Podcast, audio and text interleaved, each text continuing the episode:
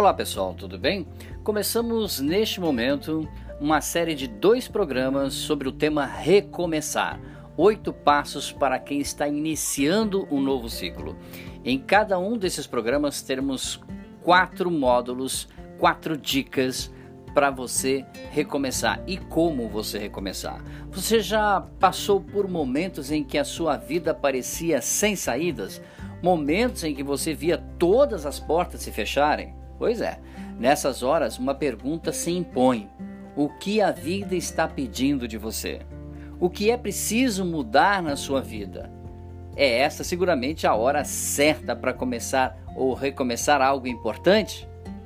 Acho né, que quando você passa por esse caminho, você deve se fazer todas essas perguntas sem dúvida. Né?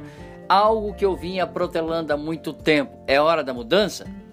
O simples fato de você estar fazendo essa pergunta significa que um ciclo se encerrou. Recomeçar é mudar, é pedir uma nova postura, é sair da zona de conforto e ir para a zona de confronto da sua vida, deixar ir o velho e deixar vir o novo.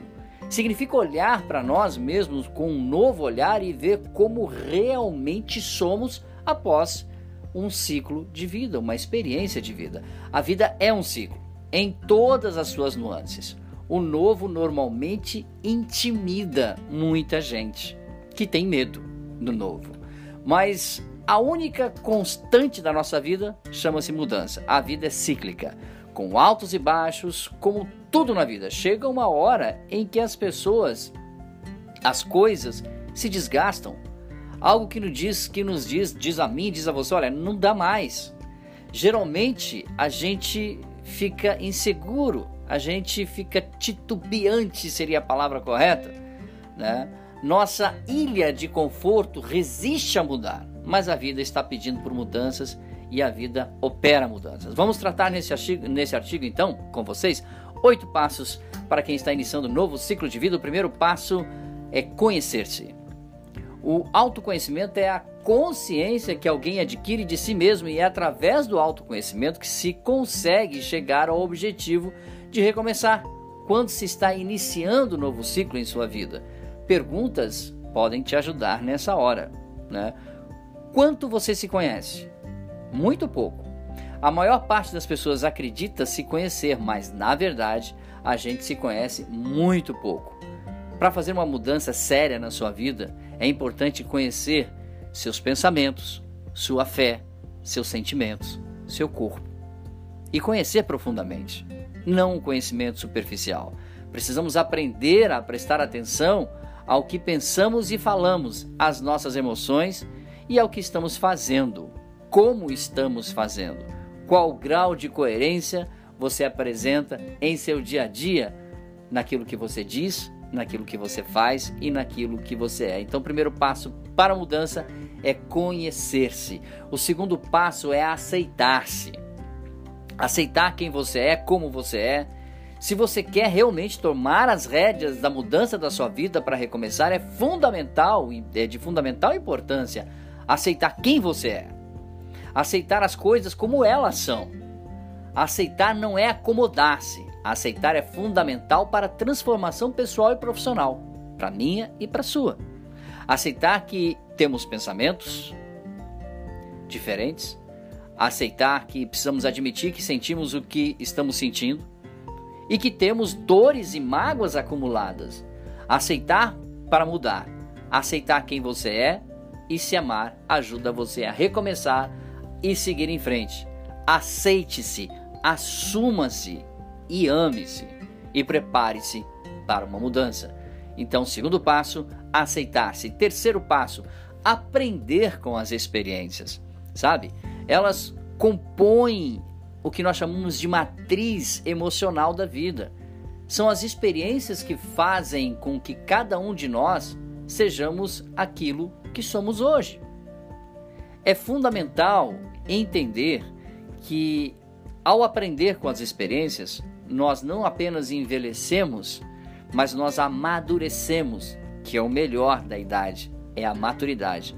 Sempre procure se perguntar: o que eu preciso aprender que eu ainda não sei? Aprender significa abrir novas áreas de comunicação em seu cérebro, abrir novos contatos de conhecimento, tanto interior quanto exterior. Né? Que vantagem eu posso tirar do meu autoconhecimento, a construção de uma vida melhor? Esse foi o terceiro passo: aprender com as experiências do nosso passado.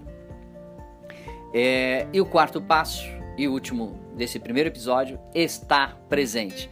Sabe, amigos, dirigir a a, a nossa atenção para o agora Estamos cercados de vida, de movimento, de cores, de sons, de luz, de sombra, de pessoas, de vida animal, de flores, de verde.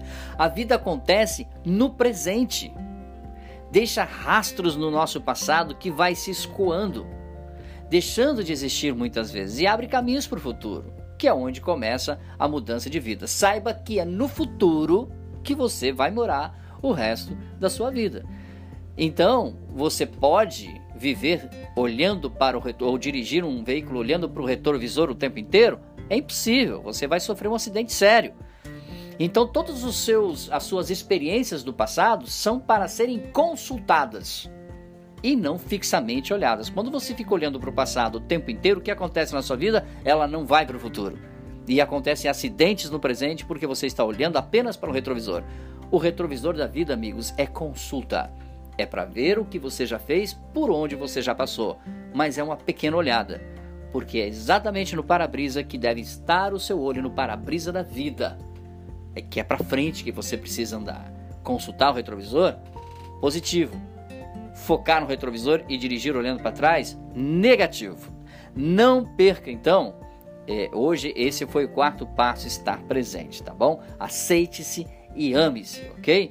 Amanhã teremos a conclusão desse episódio com os quatro, os quatro últimos passos de quem está começando um novo ciclo. Te espero amanhã aqui neste mesmo canal. Dúvidas sobre o assunto?